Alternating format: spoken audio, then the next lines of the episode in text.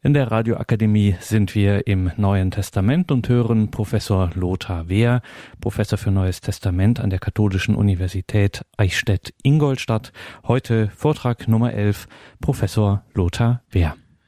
Sehr geehrte Hörerinnen und Hörer, heute werden wir uns die neutestamentliche Briefliteratur näher ansehen. Zunächst die echten Paulusbriefe, dann die Deuteropaulinen und schließlich die sogenannten katholischen Briefe. Abschnitt H die Briefe. Unterpunkt 1 die echten paulinischen Briefe. Ich kann hier nicht auf alle Paulusbriefe im Einzelnen eingehen. In den Bibelausgaben gibt es kurze Einführungen. Zu den echten Briefen des Paulus zählen in der wahrscheinlichen zeitlichen Abfolge ihrer Entstehung folgende sieben Briefe. Der erste Thessalonicher Brief, der erste Korintherbrief, der Philipperbrief, der Philemonbrief, der zweite Korintherbrief, der Galater und schließlich der Römerbrief. Grundsätzlich kann man zu den echten Paulusbriefen sagen, dass sie erstens situationsbezogene Schreiben sind und dass sie zweitens an Gemeinden und nicht an Einzelpersonen gerichtet sind. Im zweiten Vortrag dieser Reihe hatte ich dies schon näher ausgeführt. Dass die paulinischen Briefe in konkrete Situationen hineingeschrieben sind, ist für die Auslegung der Briefe sehr wichtig. Paulus schreibt keine theologischen Traktate, die abgeklärte und von bestimmten Gemeindeverhältnissen absehende theologische Ausführungen enthalten. Er schreibt auch nicht für die Weltkirche. Er hört über Mitarbeiter durch Schreiben, die er aus den Gemeinden erhält, oder durch Besuche von Gemeindemitgliedern, was in den Gemeinden los ist. Er lässt sich unterrichten über Probleme, die es in den Gemeinden gibt, und antwortet zielgerichtet auf diese Lage. Wenn man deshalb die Paulusbriefe richtig verstehen will, muss man sich immer auch darum bemühen, die Problemlage, auf die Paulus reagiert, möglichst genau zu rekonstruieren. Ansonsten können Aussagen des Paulus auch missverstanden werden. Paulus behandelt beispielsweise in 1 Korinther 5 den Fall eines schuldig gewordenen Christen aus der korinthischen Gemeinde, und fordert dabei mehrmals mit Nachdruck, diesen Christen aus der Gemeinde auszustoßen. Hier ist sehr genau auf den konkreten Fall zu achten. Paulus plädiert nicht leichtfertig für den Ausschluss von Gemeindemitgliedern. Es ist der einzige Fall aus den echten Paulusbriefen, dass Paulus jemanden aus der Gemeinde ausschließen will. Es geht um einen für Paulus besonders schweren Fall von sündhaftem Leben. Ein Christ lebt mit der Frau seines Vaters zusammen. Es scheint sich dabei nicht um die leibliche Mutter zu handeln, aber es geht um ein eheähnliches Verhältnis. Dies ist vom Alten Testament und vom Judentum her streng verboten. Und auch das römische Recht verbietet dies. Da der Sünder offenbar uneinsichtig ist und nicht umkehren will, verlangt Paulus, dass die Gemeinde ihre Gemeinschaft mit ihm aufkündigt. Ziel dieses Ausschlusses ist im Übrigen nach 1 Korinther 5,5 die Rettung des Verstoßenen. Paulus ist offenbar der Meinung, dass der Ausgeschlossene zur Einsicht kommen wird, umkehrt und dann am Ende doch noch gerettet wird. Paulus will ihn also letztlich nicht vom Heil ausschließen. Nur solange er uneinsichtig ist, sieht Paulus in diesem Fall einer schweren Sünde keinen anderen Ausweg. Das Fehlverhalten gibt nicht nur innerhalb der Gemeinde ein schlechtes Vorbild ab, sondern schadet auch dem Ansehen der Gemeinde nach außen. Man kann also aus diesem Text keine rigoristischen Ansichten ableiten, die etwa dafür plädierten, die Kirchenmitgliedschaft so eng zu fassen, dass nur noch diejenigen dazugehören, die die kirchlichen Gebote voll und ganz beherzigen.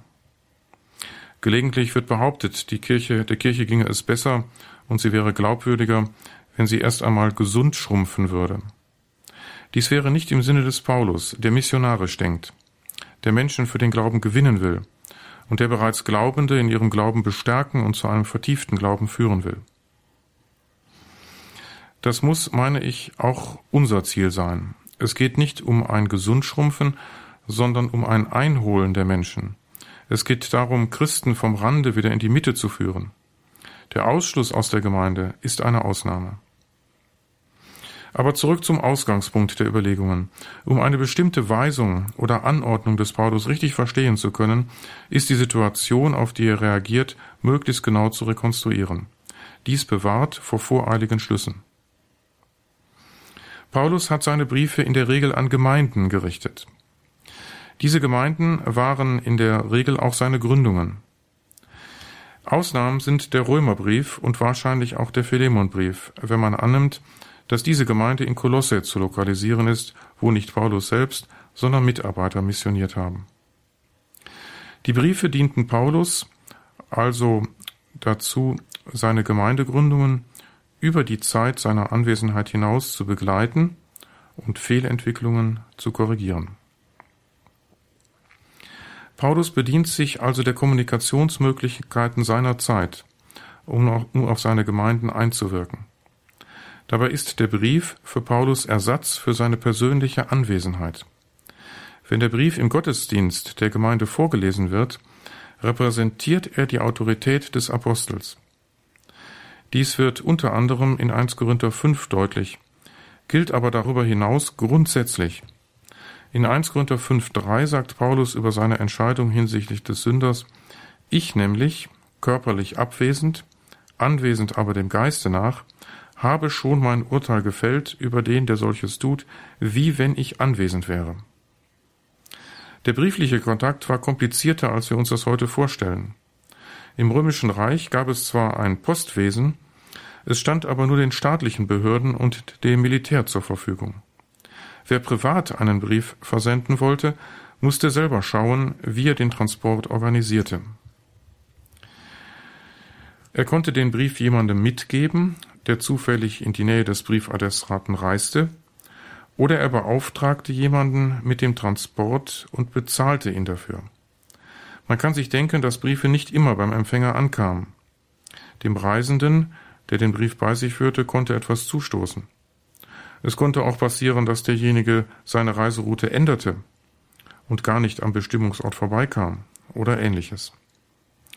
Paulus suchte in den Gemeinden Christen, die bereit waren, seine Briefe zu transportieren.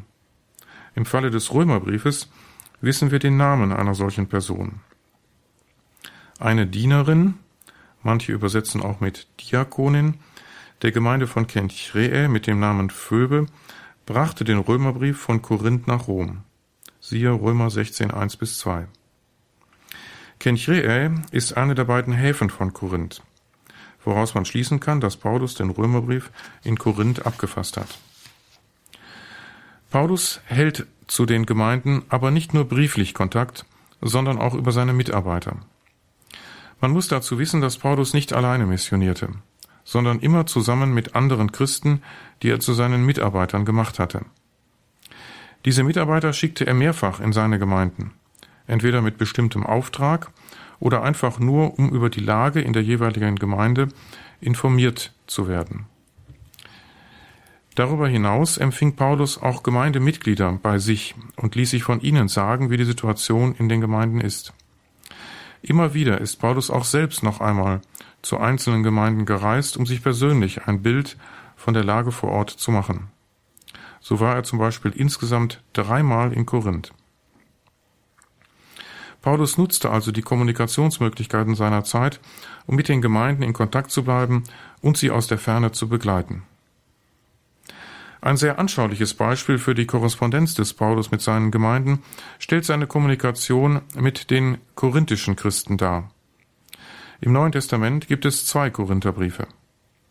Ganz offensichtlich hat Paulus aber noch einen dritten Brief an die Korinther gerichtet, der noch vor dem ersten Korintherbrief abgefasst wurde. In 1 Korinther 5,9 schreibt Paulus nämlich, ich habe euch in einem Brief geschrieben, dass ihr nichts mit Unzüchtigen zu schaffen haben sollt. In diesem sogenannten Vorbrief ging es darum, dass die Korinther nichts mit Unzüchtigen zu tun haben sollen. Unzüchtige meint hier Menschen, die Verfehlungen im sexuellen Bereich begehen. Die Korinther haben diese Mahnung des Paulus offenbar nicht so verstanden, wie Paulus es gemeint hatte. Deshalb muss er hier seinen eigenen Brief interpretieren. Man sieht, dass man schon zu Lebzeiten des Paulus seine Schreiben nicht immer verstanden hat. Das korrekte Verständnis bietet Paulus im folgenden Vers in 1 Korinther 15 und in Vers 11. Nicht mit allen Unzüchtigen dieser Welt oder den Habgierigen oder den Räubern oder den Götzendienern, dann müsstet ihr aus der Welt auswandern.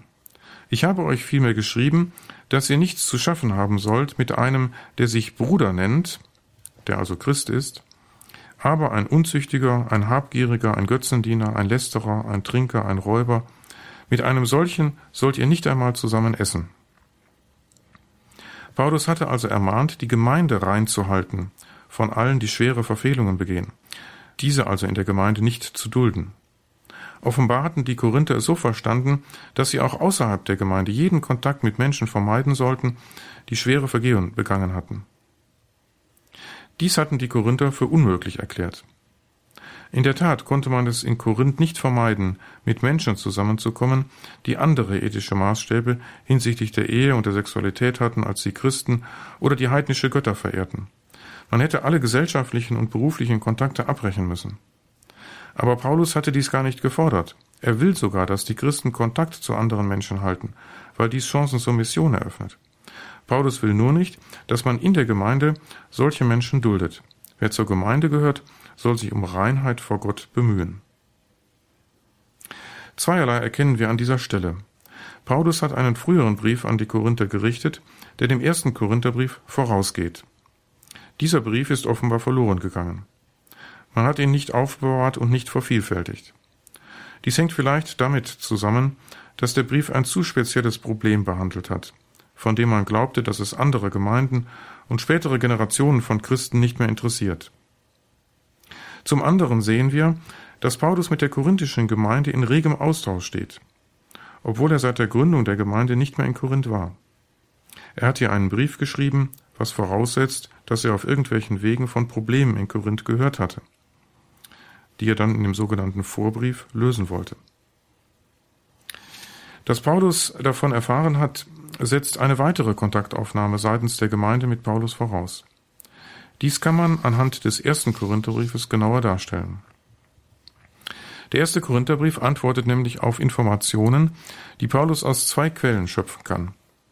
Zum einen haben ihn Gemeindemitglieder informiert, die ihn in Ephesus, wo Paulus sich aufhält, siehe 1 Korinther 16,8, besucht haben. Paulus bezeichnet sie genauer in 1 Korinther 1,11, wo er sie die Leute der Chloe nennt. Es handelt sich vermutlich um Christen aus Korinth, die bei einer Chloe beschäftigt sind. Vermutlich sind es untere Angestellte oder Sklaven. Möglicherweise sind sie mit einem dienstlichen Auftrag in Ephesus und haben die Gelegenheit genutzt, Paulus aufzusuchen und ihm von einigen Schwierigkeiten und Spannungen in der Gemeinde zu berichten. Neben diesen mündlichen Informationen hat Paulus auch schriftliche. In 1 Korinther 7.1 erwähnt er nämlich ein Schreiben der Gemeinde an ihn auf das er ab 1 Korinther 7 immer wieder eingeht. Es hat offenbar mehrere Fragen enthalten, die Paulus im zweiten Teil seines Briefes beantwortet. Man nennt den Brief der Gemeinde deswegen auch den Fragebrief.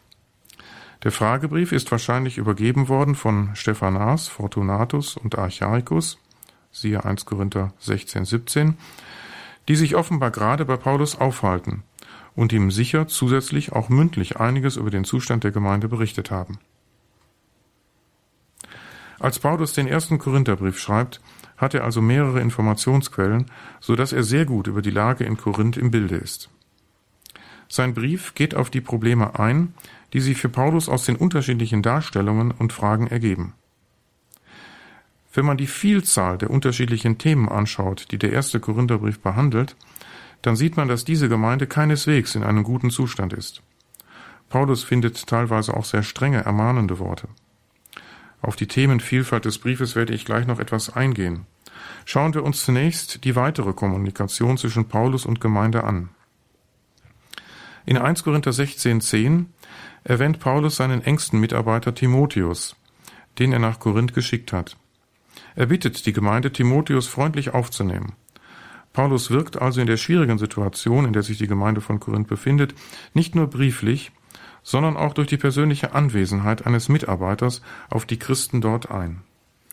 Timotheus ist den Korinthern bekannt, da dieser zusammen mit Silvanus Paulus auf der Griechenlandmission begleitet hat. Nachdem Timotheus zu Paulus zurückgekehrt ist, verfasst Paulus den zweiten Korintherbrief, der zusätzlich noch einen Kurzbesuch des Paulus in Korinth bezeugt. Paulus ist, was in der Apostelgeschichte nicht erwähnt wird, von Ephesus aus einmal nach Korinth gereist. Bei diesem sogenannten Kurzbesuch des Paulus kam es zu einem Eklat in der Gemeinde. Paulus wurde von einem Gemeindemitglied scharf angegriffen. Die übrige Gemeinde hat sich nicht auf die Seite des Apostels gestellt. Paulus musste abreisen, ohne seine Ziele erreicht zu haben. Danach hat er noch einmal Timotheus nach Korinth gesandt. Er kam mit beruhigenden Nachrichten zurück. Dennoch zeigt auch der zweite Korintherbrief, dass die Gemeinde einfach nicht zur Ruhe kommt. Es ist eine schwierige Gemeinde in einer antiken Großstadt, die zu Lebzeiten des Paulus nie zu einem inneren Frieden gefunden hat. Um Ihnen einen kleinen Einblick in die Probleme einer jungen christlichen Großstadtgemeinde zu geben, will ich die wichtigsten Themen nennen, die Paulus im ersten Korintherbrief behandelt. Er beginnt mit den Informationen der Leute der Chloe. Sie berichten Paulus von Spaltungen in der Gemeinde. Es haben sich Gruppen gebildet. Man spricht auch von den Parteien in Korinth. Diese Gruppen grenzen sich voneinander ab und gefährden damit die Einheit der Gemeinde in höchstem Maße. Die Gruppen unterscheiden sich äußerlich dadurch, dass sie sich auf bestimmte urchristliche Autoritäten stützen. Siehe 1 Korinther 1,12. Die einen sagen, wir gehören zu Paulus, die anderen, wir gehören zu Apollos, wieder andere, wir gehören zu Kephas, also zu Petrus, und schließlich nennt Paulus auch noch eine Christuspartei, die sagt, wir gehören zu Christus. Vermutlich ist diese Christuspartei eine Erfindung des Paulus. Er will damit die Parteibildungen ad absurdum führen. Am Ende kommt es noch so weit, dass sich eine Partei auf Christus beruft und damit von anderen Christen abgrenzt. In den Parteien, die im Fragebrief der Gemeinde nicht erwähnt werden, von denen Paulus nur durch die Leute der Chloe erfährt, sieht Paulus ein sehr ernstes Problem.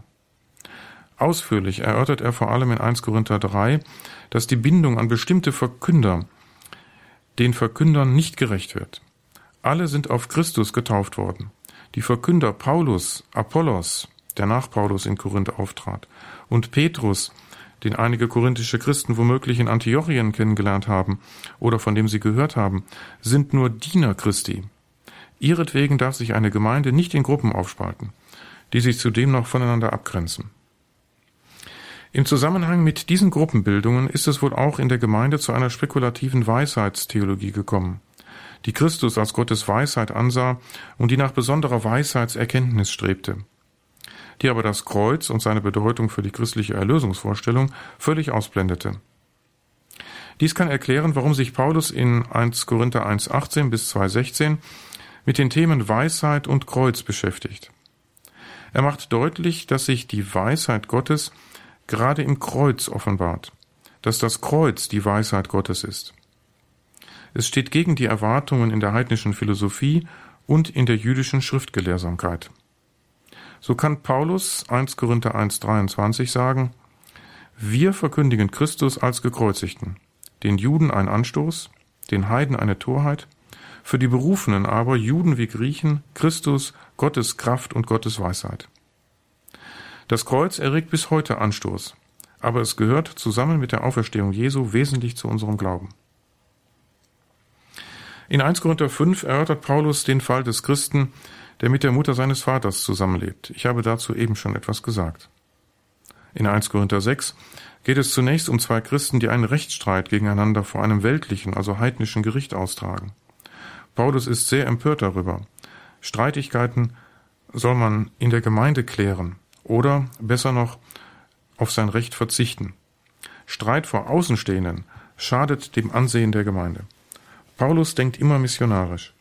Die Gemeinde soll anziehend bleiben. Man soll sehen, dass Christen anders miteinander umgehen. Streit vor Außenstehenden schadet letztlich der gesamten Gemeinde. Im zweiten Teil des sechsten Kapitels geht es um Christen, die weiter zu Dirnen gehen. Sie meinten dies mit ihrer Freiheit in Christus vereinbaren zu können. Paulus muss sie an die Heiligkeit ihres Leibes erinnern, weswegen sie sich von Unzucht fernhalten müssten. Korinth war eine Hafenstadt mit all den auch aus unserer Zeit bekannten Begleiterscheinungen. Hinzu kam, dass Griechen allgemein einen freien Umgang mit der Sexualität pflegten. Das Christentum hat hier einen neuen Geist in die antike Gesellschaft hineingetragen. Neubekehrten war dies offenbar noch nicht bewusst. In 1 Korinther 7 geht es um viele Fragen im Zusammenhang mit Ehe und Ehelosigkeit.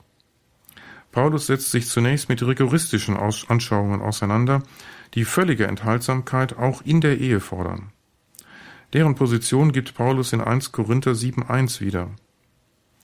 Es gab also in der christlichen Gemeinde von Korinth extreme Auffassungen, auf der einen Seite eine völlig liberale Haltung und auf der anderen streng asketische Einstellungen. Paulus zeigt sich hier als guter Seelsorger, indem er mit guter Menschenkenntnis die Extreme verwirft und einen verantwortungsbewussten mittleren Weg im Umgang mit der Sexualität aufzeigt. Paulus verhehlt aber auch nicht, dass er den Weg des Verzichts auf die Ehe und den Weg der Enthaltsamkeit für eine besondere Gnade und ein besonderes Zeichen der Ausrichtung auf das Evangelium ansieht und deshalb auch empfiehlt. Zugleich stellt er ausdrücklich fest, dass nicht jeder dieses Charisma, also diese Gnadengabe, von Gott erhalten hat. Er verwirft die Ehe nicht und er lehnt menschliche Sexualität nicht als grundsätzlich sündhaft ab, wie ihm immer wieder vorgeworfen wird. Paulus plädiert für einen verantwortungsvollen Umgang mit der Sexualität in der Ehe. In 1 Korinther 8 behandelt Paulus ein besonderes Problem, das wir heute nicht mehr kennen, das aber in der Antike für Christen ein ernstes Thema war. Es geht um die Frage, ob man als Christ noch heidnisches Götzenopferfleisch essen darf oder nicht. Götzenopferfleisch ist Fleisch, das in irgendeiner Weise in heidnischen Kultfeiern eine Rolle gespielt hat. In der Regel hat man bei Tieropfern Teile des Fleisches den Göttern dargebracht, indem man es verbrannte, und den Rest entweder im Anschluss an die Kulthandlung gegessen oder auf dem Markt verkauft. Christen konnten mit Götzenopferfleisch in Berührung kommen, wenn sie auf dem Markt Fleisch einkauften oder wenn sie bei einem Heiden zum Essen eingeladen waren und es dort Fleisch gab, das aus Kulthandlungen stammte. In der korinthischen Gemeinde hat es auch in dieser Frage eine Spaltung gegeben. Die einen, die man meist die Starken nennt, vertraten entschieden die Ansicht, dass man als Christ dieses Fleisch essen darf. Ihre Argumentation war klar und einleuchtend. Für Christen gibt es keine heidnischen Götter, sondern nur den einen Gott. Deswegen kann dem Götzenopferfleisch auch nichts Religiöses oder Magisches anhaften. Es ist für Christen ganz normales Fleisch, man kann es essen. Die Starken sind sogar noch weitergegangen und haben gesagt, man muss es sogar essen, um damit zu bezeugen, dass man sich von dem Glauben an die heidnischen Götter wirklich gelöst hat und dass man wirklich nur noch an den einen Gott glaubt. Damit setzten sie die andere Gruppe in der Gemeinde, die sogenannten Schwachen, unter Druck, die es für falsch hielten, Götzenopferfleisch zu essen. Paulus sagt, sie seien von früher, von ihrer heidnischen Vergangenheit, noch so stark geprägt, dass sie das Götzenopferfleisch noch immer als etwas ansehen, was sie mit den alten Göttern, von denen sie sich ja eigentlich losgesagt haben, verbindet. Deshalb wollen sie es nicht essen. Und wenn sie es doch essen, haben sie ein schlechtes Gewissen. Sie sind also Christen, die an den einen Gott glauben, die sich aber innerlich noch nicht von ihren alten Gottesvorstellungen gelöst haben. Sie zeigen ihre Bekehrung gerade dadurch, dass sie kein solches Kultfleisch essen. Das Problem ist typisch für eine heidenchristliche Gemeinde. Für Juden und auch für Judenchristen war es selbstverständlich kein Götzenopferfleisch zu essen. Auch in Gemeinden, in denen Judenchristen und Heidenchristen zusammenlebten, mussten die Heiden in der Regel ein Mindestmaß an jüdischen Reinheitsgeboten einhalten, damit die Judenchristen mit ihnen essen und damit auch Eucharistie feiern konnten. Dazu gehörte, dass sich auch die Heidenchristen vom Genuss von Götzenopferfleisch fernhielten. Dies ist der Sinn der sogenannten Jakobusklauseln, die nach Lukas auf dem Apostelkonzil beschlossen wurden. Siehe Apostelgeschichte 15. Die Gemeinde in Korinth war überwiegend heidenchristlich. Hier gab es keine Regelung. Paulus argumentiert in dieser Frage seinen Heidenchristen gegenüber sehr differenziert. Er stimmt grundsätzlich mit den, den Starken zu. Es gibt nur einen Gott. Deshalb kann Götzenopferfleisch nichts Verunreinigendes anhaften. Trotzdem ermahnt er die Starken eindringlich, Verständnis für die Schwachen zu haben und sie nicht zu verunsichern. Dabei argumentiert er vor allem mit dem Glauben an Christus. Er sagt, wir glauben nicht nur an Gott, sondern auch an Jesus Christus, der sein Leben für alle Menschen hingegeben hat, also auch für den schwachen Bruder in der Gemeinde. 1 Korinther 8, 11. Deshalb dürfen wir nicht zulassen, dass der Schwache gegen sein Gewissen handelt und auf den Druck der Starken hin Götzenopferfleisch isst. Für Paulus hat die Gewissensentscheidung einen hohen Wert. Wenn man gegen sein Gewissen handelt, wird man schuldig. Die Starken machen sich mitschuldig, wenn sie die Schwachen zwingen, gegen ihr Gewissen zu handeln. In 1 Korinther 10 behandelt Paulus weitere Themen, die mit dem heidnischen Kult und dem Götzenopferfleisch zusammenhängen. Er verbietet streng die Teilnahme an heidnischen Kulten, meidet den Götzendienst. 1 Korinther 10, 14. So sehr es für Paulus erlaubt ist, Götzenopferfleisch zu essen, sofern man damit andere nicht im Glauben verunsichert, so sehr wendet er sich strikt gegen die Teilnahme von Christen an heidnischen Kulthandlungen. Offenbar gab es korinthische Christen, die meinten, es sei mit ihrem christlichen Glauben vereinbar, auch andere Gottheiten anzubeten. Dass man im Judentum und im Christentum nur einen Gott kennt und dass dies die parallele Verehrung anderer Götter ausschließt, ist dem antiken Heidentum fremd. Man konnte sich gleichzeitig in mehrere Mysterienkulte einweihen lassen, also mehrere Kultgottheiten gleichzeitig verehren. Die Heidenchristen mussten erst lernen, dass sich durch die Hinwendung zum einen Gott etwas Wesentliches in ihrem Leben geändert hat. In 1 Korinther 11 behandelt Paulus zunächst das Thema der Haartracht der Frauen es ist eine sehr schwierige Stelle, da nicht klar ist, welche Sitten, jüdische oder griechische, Paulus hier im Blick hat. Jedenfalls geht es Paulus um Ordnung im Gottesdienst und die Vermeidung von Ärgernissen. Im zweiten Teil des elften Kapitels geht Paulus gegen soziale Spannungen im Zusammenhang mit der Eucharistiefeier vor. Offenbar sind Christen, die aus unteren sozialen Schichten stammen, und Sklaven im Zusammenhang mit der Gemeindeversammlung die aus einem Sättigungsmahl und der Eucharistiefeier bestand, benachteiligt worden. Sie konnten an der Eucharistiefeier zwar teilnehmen, wurden aber vom gemeinsamen Mahl in irgendeiner Weise ausgeschlossen, so dass sie hungrig die Versammlung verlassen mussten, während sich die Reichen die Bäuche vollschlugen. Paulus wörtlich, jeder verzehrt zugleich seine eigenen Speisen, und dann hungert der eine, während der andere schon betrunken ist. 1 Korinther 11, 21. Solche Missachtung der Armen in der Gemeinde verurteilt Paulus schwer. Er spricht sogar der Eucharistiefeier ab, ein wirkliches Herrenmahl, ein Sakrament, würden wir heute sagen, zu sein. Man kann nicht würdig Eucharistie feiern, wenn man im Zusammenhang mit dieser Feier so krasse Unmenschlichkeiten und Rücksichtslosigkeiten begeht. In den Kapiteln 12 bis 14 behandelt Paulus die unterschiedlichen Geistesgaben, die es in Korinth gibt. Paulus ist der Überzeugung, dass jeder Getaufte durch den Geist, den er in der Taufe empfangen hat, besondere Geistesgaben erhalten hat, also Fähigkeiten, die er für die Gemeinde einsetzen kann. In Korinth stehen bestimmte Geistesgaben in besonderem Ansehen, andere werden verachtet. Paulus will hier Ordnung schaffen. Er relativiert einige Geistesgaben und wertet die einfachen, wenig spektakulären Dienste in der Gemeinde auf. Alle sollen wegen ihrer besonderen Fähigkeiten geschätzt werden, auch diejenigen, die nur kleine Dienste ausüben. Besonders intensiv setzt sich Paulus mit der sogenannten Zungenrede auseinander. Damit ist ein ergriffenes Reden in unverständlichen Lauten gemeint. In Korinth gab es offenbar solche Phänomene im Gottesdienst. Das Reden in Zungen galt als Sprache der Engel. Die so ergriffen glaubten sich in den Himmel versetzt und meinten, eine himmlische Sprache zu reden. Paulus lehnt dies nicht ab, fordert aber, dass immer auch jemand diese unverständlichen Reden übersetzen soll in vernünftige Sprache. Einmal ist die Zungenrede nur dann ein Charisma, das der Gemeinde dient, und zum anderen macht es einen besseren Eindruck auf Gäste, die am Wortgottesdienst teilnehmen. Sie könnten sonst ein wirres Bild von der Gemeinde gewinnen, wenn dort zu viel in unverständlichen Lauten geredet wird. Gegen Ende, vor den Schlussgrüßen in 1 Korinther 15, kommt Paulus auf die Auferstehungshoffnung zu sprechen. Paulus beginnt den Brief mit dem Wort vom Kreuz als Gottes Weisheit und er endet mit dem Thema Auferstehung. Dies lässt eine Ordnung erkennen.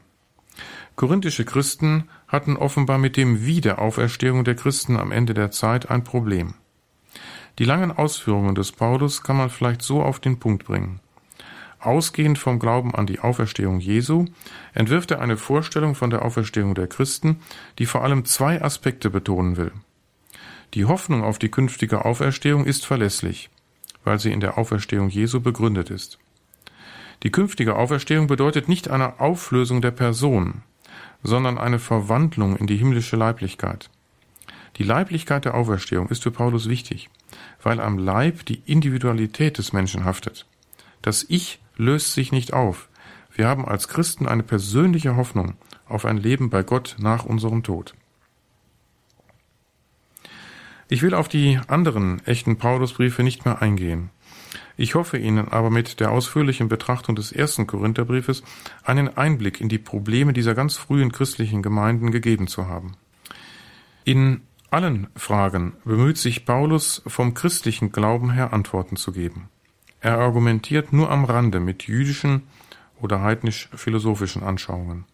Er zeigt sich als christlicher Theologe, der noch ganz am Anfang der Lehrentwicklung steht. Unterpunkt 2 Die deuteropaulinischen Briefe Zu den deuteropaulinischen Briefen werden traditionell folgende sieben Schriften gerechnet. Der Kolosserbrief, der Epheserbrief, dessen Verfasser den Kolosserbrief kannte und verwendete, der zweite Thessalonicher Brief, dessen Verfasser sicher den ersten Thessalonicher Brief kannte und sich im Aufbau und in vielen inhaltlichen Aussagen an diese Vorlage anschließt, der aber doch eine andere eschatologische Erwartung erkennen lässt als Paulus selbst. Die drei sogenannten Pastoralbriefe, der erste und zweite Timotheusbrief und der Titusbrief und schließlich der Hebräerbrief. Der Hebräerbrief, der selbst überhaupt nichts über seinen Verfasser sagt und der nicht vorgibt, von Paulus geschrieben zu sein, nimmt eine Sonderstellung ein. Er hat ein eigenes Christusbild, das keinen paulinischen Einfluss erkennen lässt. An Paulus erinnert nur der Schluss des Briefes, der den Paulus Mitarbeiter Timotheus erwähnt und einige Anspielungen auf Paulus Tradition erkennen lässt. Streng genommen kann man den Hebräerbrief also gar nicht zu den Deuteropaulinen rechnen. Darüber hinaus ist er gar nicht als Brief verfasst, da ihm die für antike und paulinische Briefe typische Brieferöffnung fehlt. Der Hebräerbrief nennt weder einen Verfasser noch Adressaten. Nur die Schlussverse erinnern an einen Brief. Dass die theologischen Ausführungen an Hebräer gerichtet sind, geht aus dem Schreiben selbst nicht hervor. Außerdem ist nicht klar, wer überhaupt mit den Hebräern gemeint sein soll.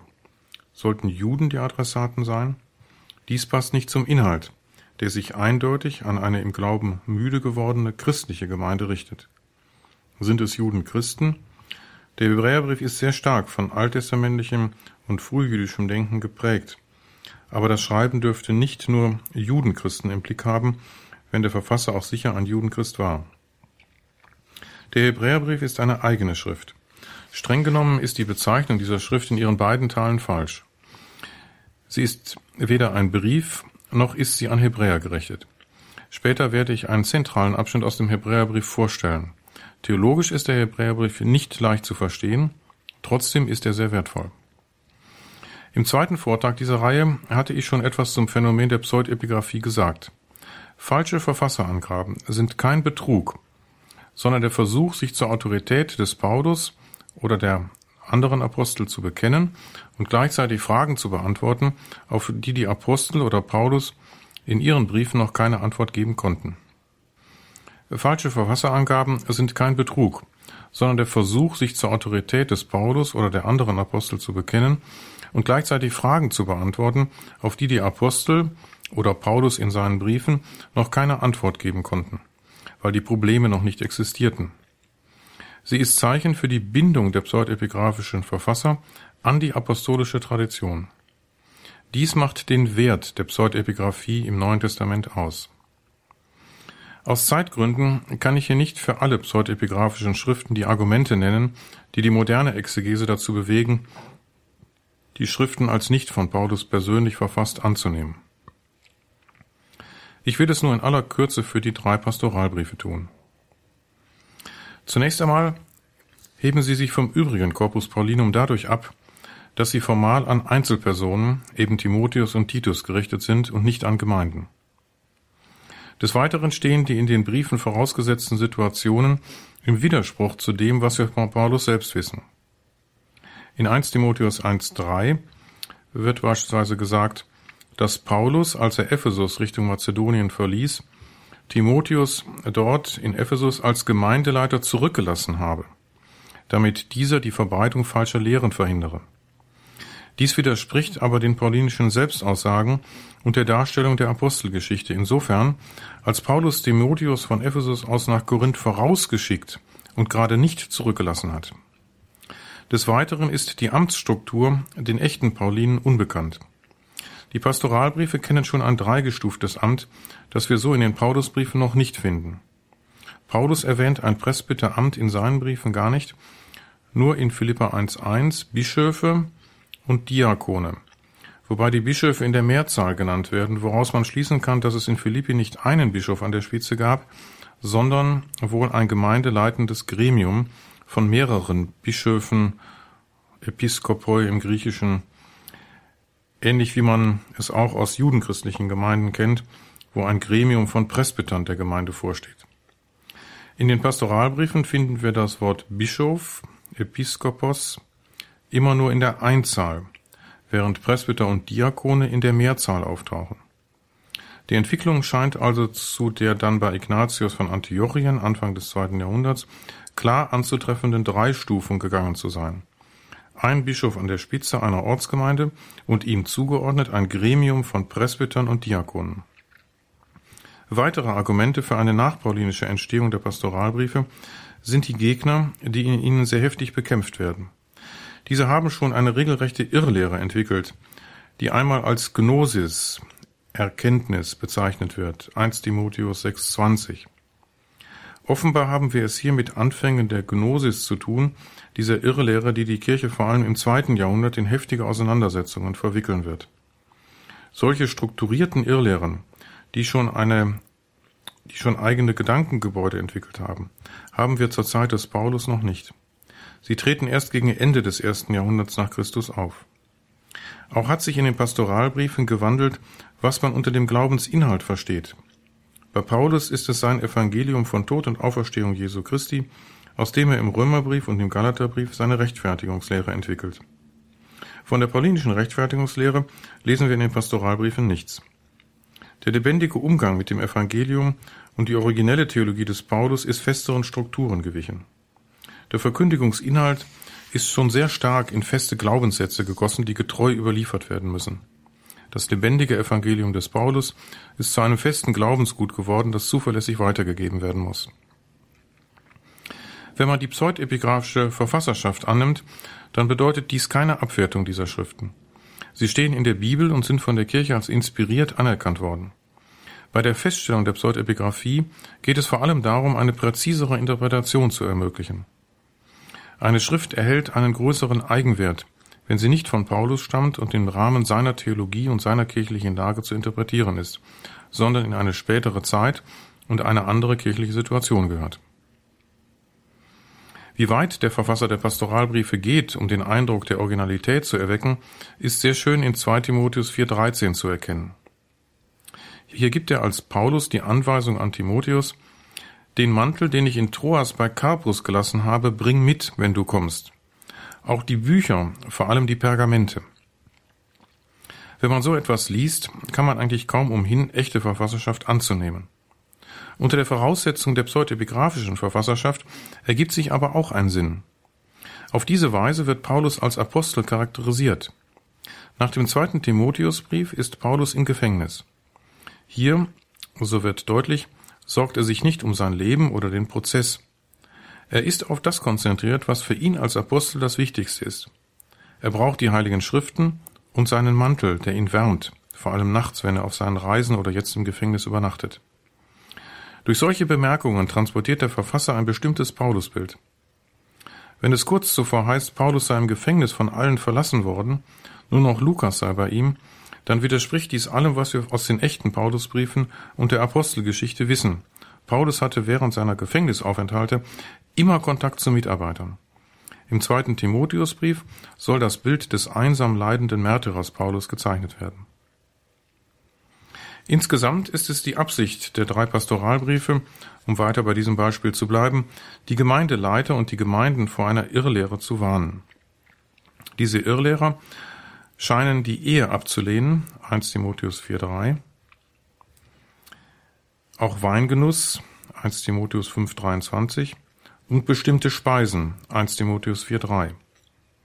Dahinter steckt letztlich wohl auch eine Verachtung der Schöpfung. Dies alles deutet in die Richtung der Gnosis der späteren Zeit. Einer Irrlehre, die die Schöpfung entgegen den biblischen Schöpfungsberichten und auch der gesamten alttestamentlichen und neutestamentlichen Theologie für einen Unfall hält. Sie behauptet, die Schöpfung gehe nicht auf den guten Gott zurück, sondern auf einen bösen Gegenspieler Gottes, der die materielle Welt geschaffen habe, die sündhaft sei und deshalb abzulehnen sei. Der Mensch, der immerhin einen Lichtfunken des guten Gottes und seiner geistigen Welt in sich trage, müsse danach streben, durch Erkenntnis zu einem Zustand zu gelangen, der nach dem physischen Tod seinem Lichtfunken einen Weg in die Welt Gottes bahne. Diese entfalteten Gedanken hatten die Irrlehrer der Pastoralbriefe noch nicht.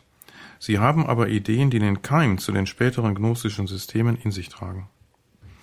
Der Verfasser der Pastoralbriefe empfiehlt gegen die Irrlehre vor allem die getreue Bewahrung der Glaubensüberlieferung, die letztlich auf den Apostel Paulus zurückgehe, und die Stärkung des kirchlichen Amtes. Unter Punkt 3 die katholischen Briefe. Zu den sogenannten katholischen Briefen gehören der Jakobusbrief, der erste und zweite Petrusbrief, die drei Johannesbriefe und der Judasbrief. Katholisch heißen die Briefe, weil man sie als an die gesamte Kirche gerichtet betrachtet. Dies ist natürlich im Rahmen des Kanons der heutigen Bibel richtig und gilt insofern auch für die Paulusbriefe. Ursprünglich aber sind die katholischen Briefe genauso in bestimmte Gemeindesituationen hineingeschrieben worden wie die Paulusbriefe. Der Jakobusbrief muss seinen Adressaten die Bedeutung des sittlichen Handelns für das christliche Glaubensleben verdeutlichen. Er mahnt die Reichen an die Armen zu denken, und warnt bestimmte Kreise in seinen Gemeinden, den Glauben für etwas rein Innerliches zu halten, das mit Werken nichts zu tun habe. Nein, zum Glauben gehören die sittlichen Taten hinzu. Jakobus 2, 14 bis 18 heißt es, Meine Brüder, was nützt es, wenn einer sagt, er habe Glauben, aber es fehlen die Werke? Kann etwa der Glaube ihn retten? Wenn ein Bruder oder eine Schwester ohne Kleidung ist und ohne das tägliche Brot, und einer von euch zu ihnen geht und sagt, Geht in Frieden, wärmt euch und sättigt euch. Ihr gebt ihnen aber nicht, was sie zum Leben brauchen, was nützt das?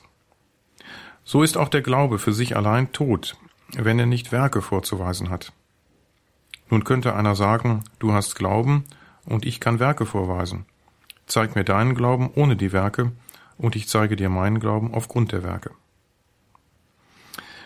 Der erste und der zweite Petrusbrief haben einen je eigenen Charakter. Der erste Petrusbrief will eine Gemeinde stärken, die von ihrer heidnischen Umwelt wegen des Glaubens an Christus verleumdet und schikaniert wird. Der Verfasser mahnt seine Christen auf das Leiden Jesu zu schauen.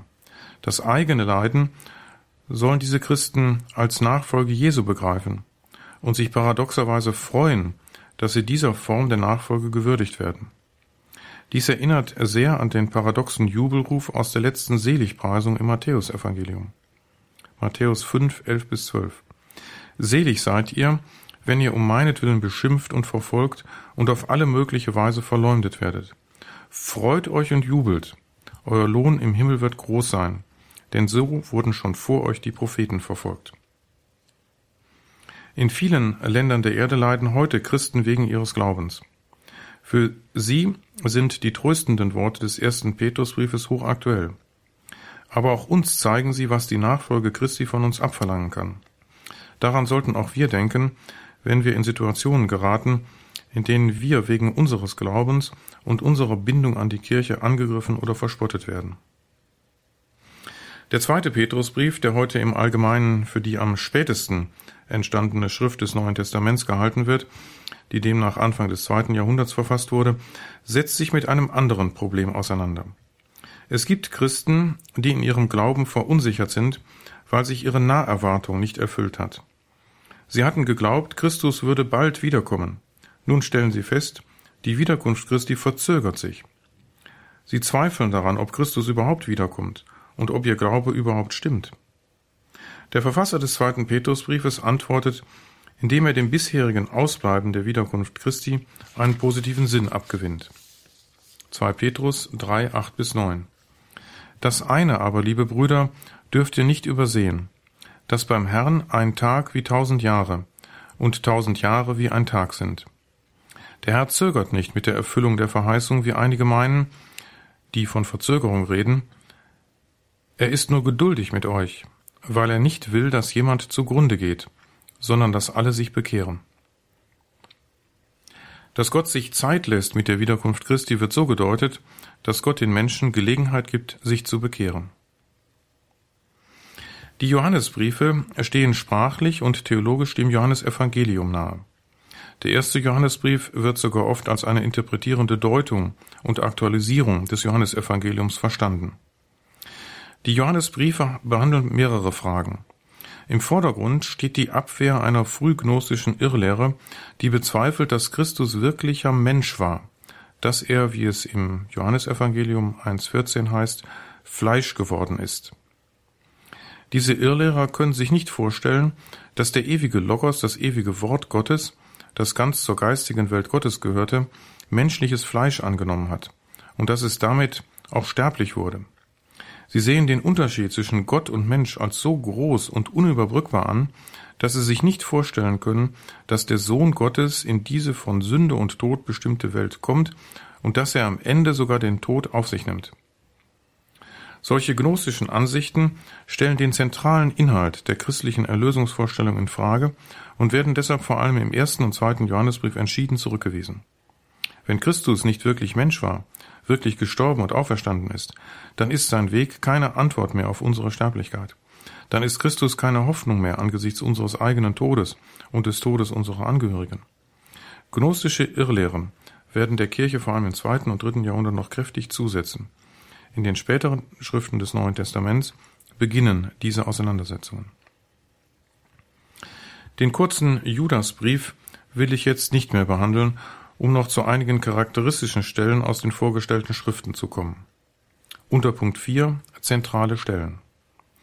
Beginnen wir mit dem ältesten Paulusbrief, dem ersten Thessalonicher Brief. Eines seiner Hauptanliegen ist es, den Christen in Thessalonich ihre Sorge um die Verstorbenen zu nehmen. Diese Christen sind davon überzeugt, dass Christus bald wiederkommt. Und sie meinen, dass dann alle Getauften noch leben. Nun sind, seit Paulus die Gemeinde verlassen hat, einige Todesfälle vorgekommen. Die Christen dieser noch jungen und im Glauben nicht gefestigten Gemeinde sind nun der Meinung, dass die Verstorbenen nicht am endzeitlichen Teil Anteil haben. Deshalb argumentiert Paulus in 1 Thessalonicher 4, 13 bis 14, Brüder, wir wollen euch über die Verstorbenen nicht in Unkenntnis lassen, damit ihr nicht trauert wie die anderen, die keine Hoffnung haben.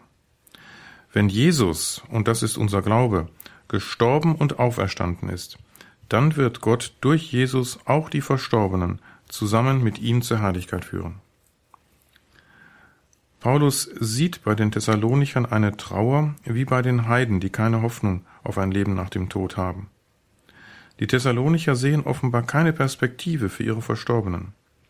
Paulus erinnert sie an das Glaubensbekenntnis, das sie angenommen haben, als er die Gemeinde gegründet hat. Es ist das, was Paulus immer als erstes und wichtigstes verkündet. Jesus ist gestorben und auferstanden. Daraus schließt er, dass Gott auch unsere Verstorbenen auferwecken wird, wie er Jesus auferweckt hat. Es mag uns merkwürdig vorkommen, dass eine christliche Gemeinde, die an die Auferstehung Jesu glaubt, sonst wäre sie keine christliche Gemeinde, sich nicht eine Auferstehung der Toten vorstellen kann. Für uns ist es eine Selbstverständlichkeit. Deshalb feiern wir Ostern als Fest der Auferstehung Jesu und als höchstes Fest im Kirchenjahr, weil in der Auferstehung Jesu unsere Hoffnung auf Auferstehung am Ende der Tage begründet und verbürgt ist. Man muss dazu bedenken, dass die Christen in Thessalonich Heidenchristen waren. Ihnen war der damals im Judentum schon weit verbreitete Glaube an eine Auferstehung der Toten fremd. Dass Christus auferstanden ist, bedeutete für sie vor allem, dass Christus nun der Herr der Kirche ist und dass sie durch die Taufe unter seinen besonderen Schutz gestellt sind in diesem Leben. Weiter haben sie offenbar noch nicht gedacht. Die Apostelgeschichte berichtet, dass Paulus die Gemeinde aufgrund jüdischer Nachstellungen sehr bald nach ihrer Gründung verlassen musste. Apostelgeschichte 17, 5 bis 10. Er konnte offenbar seine Lehre nicht vollenden. Es gelang ihm in der kurzen Zeit nur, die wichtigsten Grundlagen des Glaubens zu vermitteln. Von Athen aus hat Paulus dann seinen Mitarbeiter Timotheus nach Thessalonich geschickt, 1 Thessalonicher 3.1, damit dieser sich nach dem Zustand der Gemeinde erkundigt. Als Timotheus in Korinth wieder bei Paulus eintrifft, 1 Thessalonicher 3.6, erfährt der Apostel von dem Problem mit den Verstorbenen und schreibt daraufhin den ersten Thessalonicher Brief. Über die christliche Taufe äußert sich Paulus im sechsten Kapitel des Römerbriefes. Römer 6, 3 bis 7. Wisst ihr denn nicht, dass wir alle, die wir auf Christus Jesus getauft wurden, auf seinen Tod getauft worden sind? Wir wurden mit ihm begraben durch die Taufe auf den Tod. Und wie Christus durch die Herrlichkeit des Vaters von den Toten auferweckt wurde, so sollen auch wir als neue Menschen leben. Wenn wir nämlich ihm gleich geworden sind in seinem Tod, dann werden wir mit ihm auch in seiner Auferstehung vereinigt sein.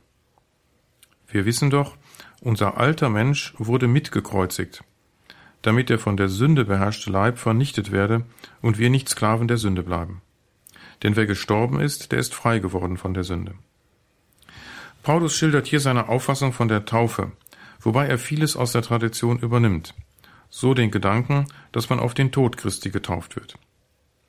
Im Hintergrund steht die früheste christliche Taufformel, die in etwa lautete, ich taufe dich auf den Namen Jesu.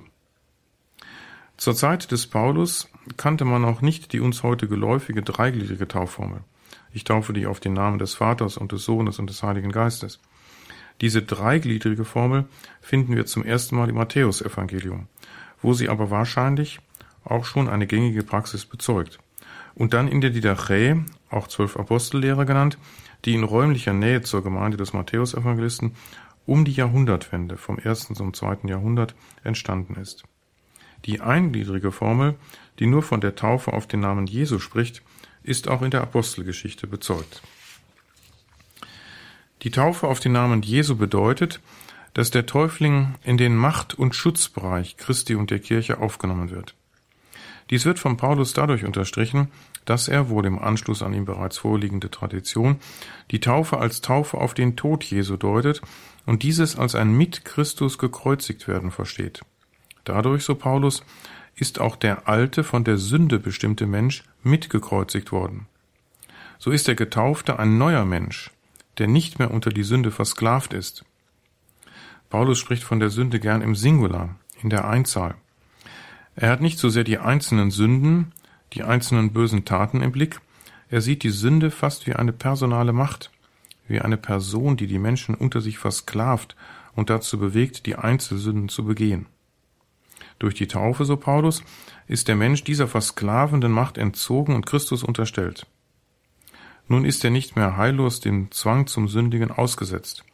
Er kann im Lichte leben, das heißt nach dem Willen Gottes, oder wie er hier sagt, er kann als neuer Mensch leben. Römer 6,4. Natürlich weiß Paulus, dass auch der Christ immer wieder sündigt. Die Macht der Sünde existiert in dieser Welt und auch der Christ kann ihr immer wieder verfallen. Paulus muss ständig in seinen Briefen ermahnen, auch im Falle schwerer sozialer Vergehen. Aber der Mensch kann durch die Formen der Vergebung in der Gemeinde von diesen Sünden befreit werden. Er verliert durch sie nicht den neuen Heilszustand, in den er durch die Taufe gelangt ist. Er behält den Heiligen Geist, den er in der Taufe empfangen hat, und ist deshalb immer in der Lage, nach in der Kirche empfangener Vergebung wieder neu anzufangen und als neuer Mensch zu leben. Im Zusammenhang mit dem Thema Sündenvergebung will ich noch einen weiteren Text wenigstens kurz behandeln. Es ist ein Abschnitt aus dem Hebräerbrief. Im Hebräerbrief wird Christus als der wahre hohe Priester bezeichnet. Der hohe Priester hatte am jüdischen Tempel unter anderem die Funktion, am Versöhnungstag in das Innerste des Heiligtums zu gehen, um dort durch Besprengung des Ortes, an dem die Bundeslade ursprünglich stand, mit Blut Sühne für das Volk Israel abzuleisten. Diese Funktion ist nun auf Christus übergegangen, der damit den jüdischen Kult ablöst. Wörtlich heißt es im siebten Kapitel des Hebräerbriefes, so ist Jesus auch zum Bürgen eines besseren Bundes geworden. Auch folgten dort viele Priester aufeinander, weil der Tod sie hinderte zu bleiben. Er aber hat, weil er auf ewig bleibt, ein unvergängliches Priestertum. Darum kann er auch die, die durch ihn vor Gott hintreten, für immer retten, denn er lebt alle Zeit, um für sie einzutreten. Ein solcher hoher Priester war für uns in der Tat notwendig, einer, der heilig ist, unschuldig, makellos, abgesondert von den Sündern und erhöht über die Himmel. Einer, der es nicht Tag für Tag nötig hat, wie die hohen Priester, zuerst für die eigenen Sünden Opfer darzubringen und dann für die des Volkes. Denn das hat er ein für allemal getan, als er sich selbst dargebracht hat. Das Gesetz nämlich macht Menschen zu hohen Priestern, die der Schwachheit unterworfen sind. Das Wort des Eides aber, der später als das Gesetz kam, setzt den Sohn ein, der auf ewig vollendet ist. Der Verfasser stellt hier deutlich heraus, dass Christus die vielen hohen Priester, die sich über die Zeiten nach und nach ablösten, übertrifft. Einmal, weil er ewig bleibt, da er nicht mehr stirbt. Und zum anderen muss er nicht viele Opfer darbringen, und er muss nicht für sich selbst ein Opfer darbringen, da er unschuldig ist. Vielmehr hat er ein für allemal ein Opfer dargebracht, indem er sich selbst am Kreuz hingegeben hat. Von diesem Opfer gehen Segnungen und Sündenvergebung aus für alle Menschen, die sich taufen lassen und die nach der Taufe sakramentale Vergebung erfahren. Im nächsten Vortrag werden wir uns der letzten Schrift des Neuen Testaments, der Johannesapokalypse, zuwenden. Sie hörten Vortrag Nummer 11 zum Neuen Testament, Bestandteil des Katechistenkurses im Haus St. Ulrich in Hochaltingen. Davon gibt es beim Radio Horeb CD-Dienst einen klassischen Audiomitschnitt, also eine CD kostenlos zu bestellen, in Deutschland telefonisch erreichbar unter 08328 921 120.